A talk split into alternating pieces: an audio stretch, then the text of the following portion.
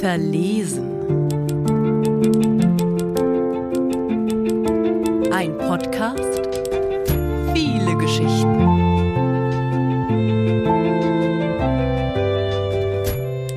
Der erste Atemzug.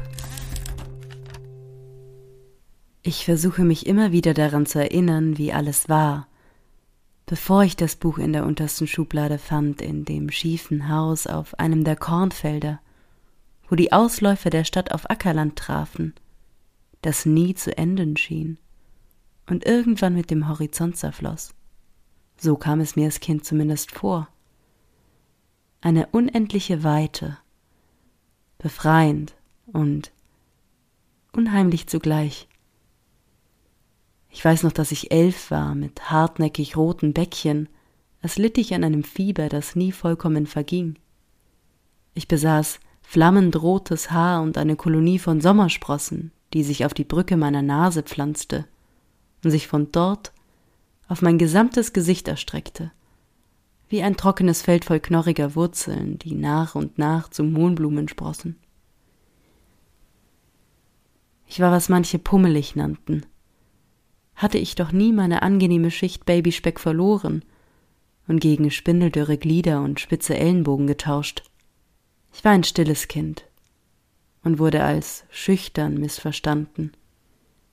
Nur ging meine fehlende Befangenheit eben Hand in Hand mit der Tatsache, dass ich nicht viel zu sagen hatte. Man hielt mich für introvertiert oder sogar begriffsstutzig. Dieser Eindruck entsprach keineswegs der Wahrheit, doch ich störte mich nicht an der Fehleinschätzung. Es stimmte wohl. Ich meldete mich kaum zu Wort. Daran hat sich seit meiner Kindheit nichts geändert. Ich zog es schlicht und ergreifend vor, zuzuhören, anstatt zu sprechen.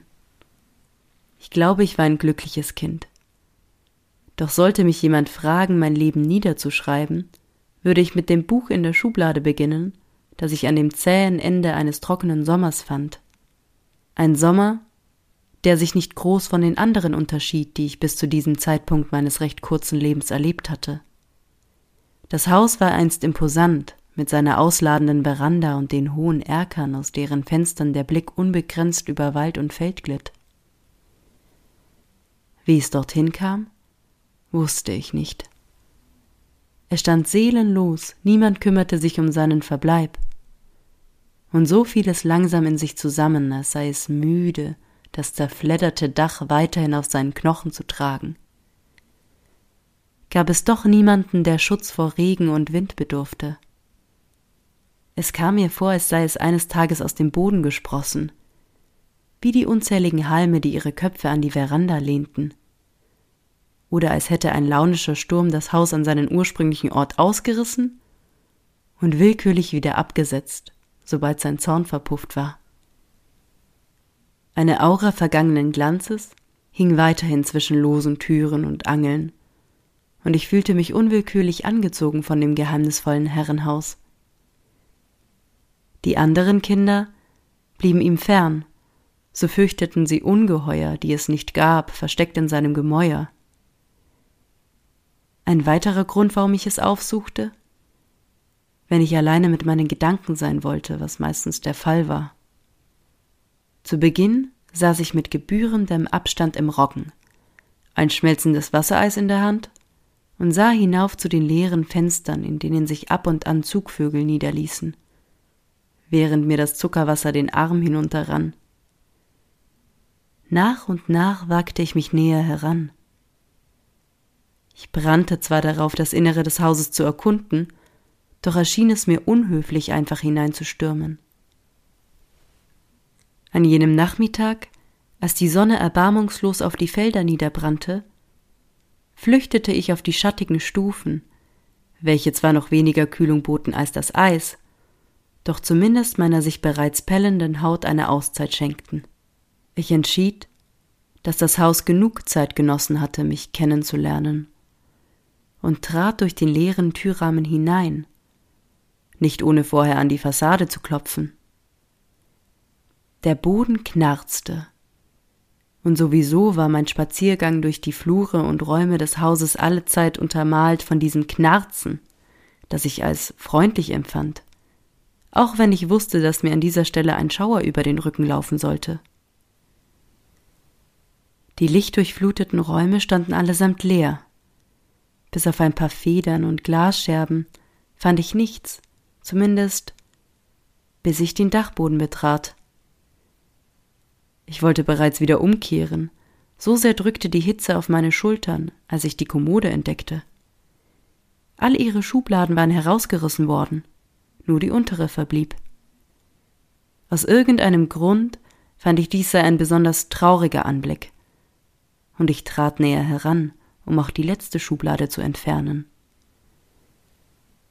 Meine Hände waren feucht vor Schweiß und Zucker, als ich sie entschlossen um die Knäufe legte.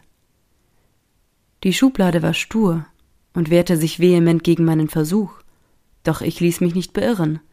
Mit einem starken Ruck landete ich auf meinen Hintern und die Schublade in meinem Schoß, und mein Blick fiel sofort auf das in Leder gebundene Buch. Etwas verspätet trat nun die Gänsehaut ein.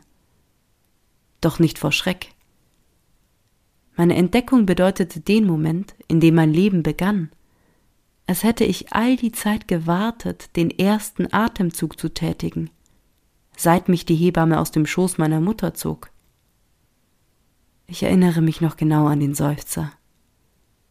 Sanft, doch tiefgehend, als ich die verschlissenen Seiten umblätterte. Der Buchdeckel so abgenutzt, dass ich den Titel nicht lesen konnte.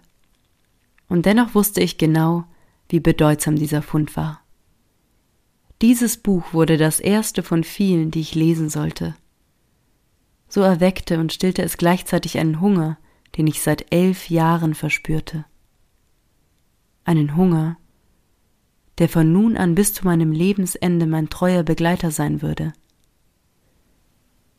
Es war das erste Buch, das ich auf dem nackten Regal über meinem Bett platzierte, eine Trophäe, bei deren Anblick ich einen immensen Stolz verspürte. Bald wurden zwei draus. Dann eine Familie. Dann eine bunte Dynastie, die zuerst über mein Regal und am Ende über mein gesamtes Haus hinauswuchs. Ein Haus, dessen leere Zimmer bald überquollen, dessen Dielen knarzten mit jedem Schritt, dessen Fenster hinaussahen auf goldene Kornfelder. Ich weiß auch, wie meine Geschichte enden wird. Es gibt kaum einen Menschen, der weiß, wie sein letzter Akt im Leben aussieht. Doch ich bin einer von ihnen. Ich werde mein Haus räumen und alle meine Regale darin. Ich werde die Bücher auf ihren Weg schicken, so dass sie weiterleben, wenn ich es nicht mehr tue. Und ganz tief in mir drinnen spüre ich, dass es ein Kind gibt, an der Schwelle seiner Jugend, mit rotem Haar und roten Wangen und Sommersprossen wie Mohnblumen. Es wird seine klebrige Hand ausstrecken, denn Kinderhände sind immer klebrig, ein verschlissenes Buch ergreifen und einen Moment des Erwachens erfahren. Zu diesem Zeitpunkt werde ich selbst nichts sein als eine Geschichte mit einem letzten schwarzen Punkt der das Ende eines langen Lebens markiert.